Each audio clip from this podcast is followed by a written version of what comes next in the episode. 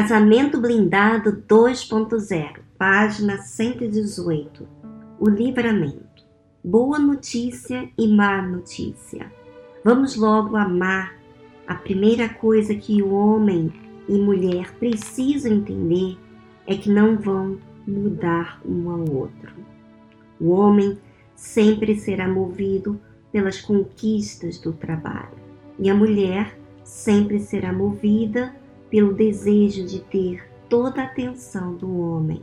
Não adianta se rebelar contra esses fatos. Os que se rebelam caem para o extremo oposto, que não é nada melhor. O homem desiste de ser um conquistador, se torna um fraco, um banana, uma vergonha para si mesmo e para a família. A mulher que se rebela contra o homem se torna amarga, endurecida, inalcançável para qualquer homem e, portanto, solitária. Não adianta se rebelar contra a maldição. Você apenas tem que saber lidar com ela, a sua e a de seu cônjuge. Agora, a boa notícia há uma forma eficaz de lidar com a maldição. Consiste de duas partes uma que você pode fazer, a outra que só Deus pode. Vamos ao que o homem pode fazer sobre a sua e como a mulher pode ajudá-lo. A estratégia para o homem. Por toda a Bíblia, Deus dá ao homem a dica do sucesso, que se resume nessas palavras: Trabalhe em parceria comigo. Uma das passagens mais claras a esse respeito está no Salmo 127. Se o Deus eterno não edificar a casa, não adianta nada trabalhar para construí-la. Se o Eterno não proteger a cidade, não adianta nada os guardas ficarem vigiando. Não adianta trabalhar demais para ganhar o pão, levantando cedo e deitando tarde, pois é Deus quem dá o sustento aos que Ele ama, mesmo quando estão dormindo. Aí está o segredo. Deus deixa explícito que o homem tem que trabalhar em parceria com Ele. Seu sucesso depende do seu relacionamento com o Criador. Ainda que ele tenha que trabalhar, não deve confiar apenas nas próprias habilidades, mas também depender de Deus. Quando o homem trabalha em parceria com Deus, fica tranquilo a respeito do resultado. Afinal, o sócio que ele tem trabalha até enquanto ele dorme. Por isso, não há uma autocobrança excessiva, nem insegurança, nem depressão por um resultado aparentemente insatisfatório. O homem não é mais escravo do seu trabalho pois entende que o seu sócio é o maior interessado em que ele cresça. Há uma confiança, uma paz, uma certeza de que o futuro será bom. A mulher pode ajudar o homem aqui o lembrando da importância dessa dependência. Além de orar pelo sucesso do seu trabalho, ela deve com sabedoria influenciar o marido a ter um relacionamento com Deus pois ela mesma se beneficiará disso. O recado que deve passar para ele, com suas próprias palavras, é: sozinho você consegue o possível, com Deus você consegue o impossível. O outro conceito que o homem precisa absorver e praticar para neutralizar os efeitos da sua maldição é o equilíbrio. Nós, homens, devemos lembrar que trabalho sempre vai existir e por mais que trabalhemos, o trabalho nunca vai acabar. Se trabalharmos 24 horas sem parar, no dia seguinte haverá mais trabalho. O homem, especialmente o casado, tem de lembrar que deve atender a outras coisas importantes na vida, como a esposa, por exemplo, por isso, ele é equilibrado. A Bíblia diz que Deus criou o sábado para o homem. Eu creio que ele se referiu mais especificamente ao homem do que à mulher, pois se não determinasse o sábado como dia de descanso, o homem trabalharia sete dias na semana. Deus não precisou mandar o homem trabalhar, mas precisou mandá-lo descansar. A mulher entende muito bem o conceito do sábado. Cristiane que o diga, se não fosse por ela, me lembrando e planejando o que vamos fazer para relaxar pelo menos algumas horas por semana, eu só pararia para dormir e comer. No início do casamento, resistia às suas tentativas. Era desequilibrado, trabalhava praticamente sete dias na semana. e lhe dizia que ela tinha que aceitar, se enquadrar na minha rotina, se conformar. Ela queria um pouquinho da minha atenção, mas o que eu dava era praticamente zero. E ainda ficava chateado com ela por insistir que eu tirasse um tempo para nós. O homem deve aceitar essa ajuda da mulher, pois ela é um recurso que Deus usa para ajudá-lo a ter equilíbrio. Homem, se a sua mulher está reclamando que você não passa tempo com ela, nem com os filhos, que você está trabalhando demais, etc., provavelmente está certa. Ouça sua esposa. Seja equilibrado. E a outra coisa com a qual todo homem deve tomar muito cuidado para não piorar a maldição é ficar se comparando com os outros. Um pouco de competição é bom. Ter mentores e exemplos para se inspirar é positivo, mas cuidado com as comparações. Ficar se comparando com os outros homens, medindo o seu sucesso pelo sucesso dos outros, é receita certa para frustração e insegurança. Devemos confiar e desenvolver os talentos que temos e não querer ser igual aos outros. Conheça a si mesmo, desenvolva sua identidade, identifique seus talentos e trabalhe com eles. Aprenda a celebrar o sucesso dos outros e os seus também. Aprenda a se parabenizar por suas realizações. Não foi isso que Deus fez quando criou o mundo? O relato da criação diz que, ao final de cada dia, Deus contemplava suas obras e via que o havia feito era bom. E mesmo sendo Deus, tirou um dia no final da semana para descansar.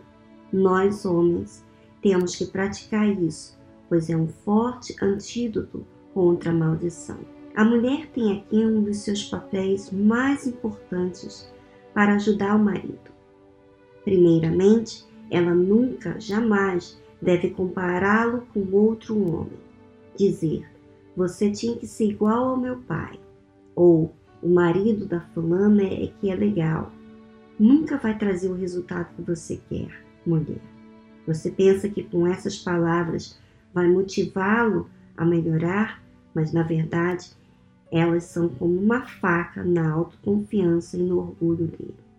Vale a pena repetir, pois é muito importante. Nunca compare seu marido, tampouco seu filho, com outro homem, nem em sonho. Em vez de compará-lo, reconheça e elogie abertamente suas qualidades e realizações. Não critique negativamente nem aponte falhas Seja a voz encorajadora que mostra confianças nas habilidades dele. Isso é essencial em, em tempos bons e muito mais em tempos ruins. Nada coloca o homem mais para baixo do que quando ele tem algum fracasso profissional. Quer ver um homem deprimido? Mande-o embora do emprego, ou nem tanto. Basta apontar um fracasso dele no trabalho.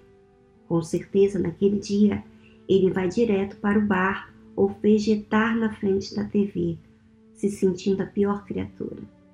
Muitos homens, quando são despedidos, não contam nem para a mulher. Saem de manhã como se fossem trabalhar, mas na verdade estão tentando achar outro emprego.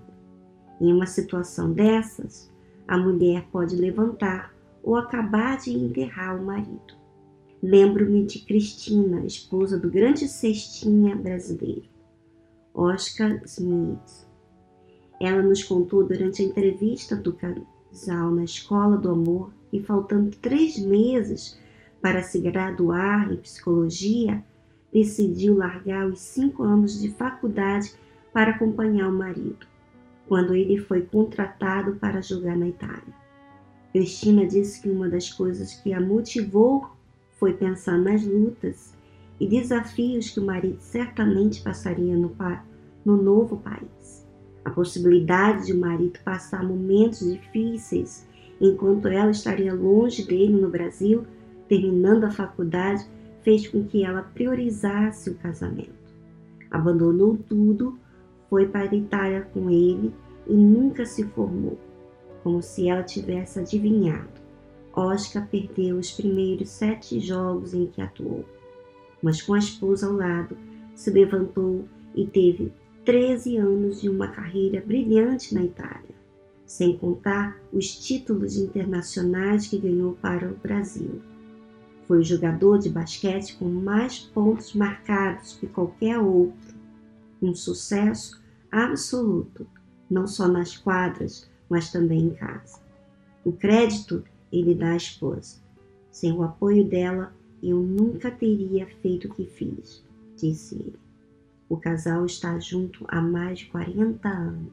Cristiane, é muito comum nós, mulheres, pensarmos que se elogiarmos nossos esposos, o ego dele vai atravessar o teto. É um medo que a mulher tem de fazer seu marido ficar arrogante e autossuficiente. Mas esse medo é devido à nossa própria insegurança. Achamos que um elogio pode fazê-los pensar que são melhores do que nós. É por isso que muitas mulheres até admiram seus maridos, mas quase nunca verbalizam essa admiração. O entendimento de que o homem está sempre correndo atrás de uma conquista, de um reconhecimento e de uma autoaprovação, você entende como é importante o seu papel ao seu lado. Uma das coisas que sempre vi na minha mãe foi sua apreciação e admiração pelo meu pai. Não que ela fingisse não ver os seus erros, mas os seus elogios eram tantos que os erros do meu pai se tornavam irrelevantes e insignificantes. Isso contribuía para que nós, suas filhas, o admirássemos e o respeitássemos também, além de deixar o exemplo para fazermos o mesmo com nossos maridos. E nisso o Renato não teve do que reclamar. Quando a mulher se faz a fã número um de seu marido, ela ganha também, e muito. É como em um jogo de futebol. Ele faz o gol e imediatamente corre para os braços dela para celebrar. Se ele perde o jogo, também corre para os seus braços, sabendo que ela não vai criticá-lo por isso. Pelo contrário, vai lhe dar uma palavra de apoio e ainda terá aquele olhar amoroso que desmancha qualquer tristeza. Ora, quem não quer que isso de seu jogador favorito? A nossa natureza feminina adora essa dependência masculina. Muitas mulheres erram nisso, mas não porque querem, e sim porque pensam que precisam ser duronas com os maridos, pois eles se fazem de durões. Você diz que ele está bonito e ele vira o olho como se não precisasse daquele elogio. Se acreditar nessa dureza masculina, vai pensar que ele não precisa disso. E aí que você erra. Ele precisa disso e muito. O homem pode se fazer de durão, mas no fundo almeja seus elogios. Até porque quem vai lhe dar isso? Fora você e a sua sogra. Seus colegas de trabalho? Só porque eles não reagem da mesma maneira que nós, mulheres, reagimos, não quer dizer que não gostem. Todo mundo pode criticá-lo, mas se você o criticar, vai doer muito mais.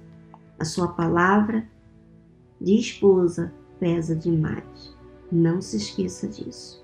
Se você, mulher, apoiar o seu marido nas conquistas e até nas derrotas, ele nunca a abandonará, salvo se for realmente pouco. Nesse caso, estará lhe fazendo um favor.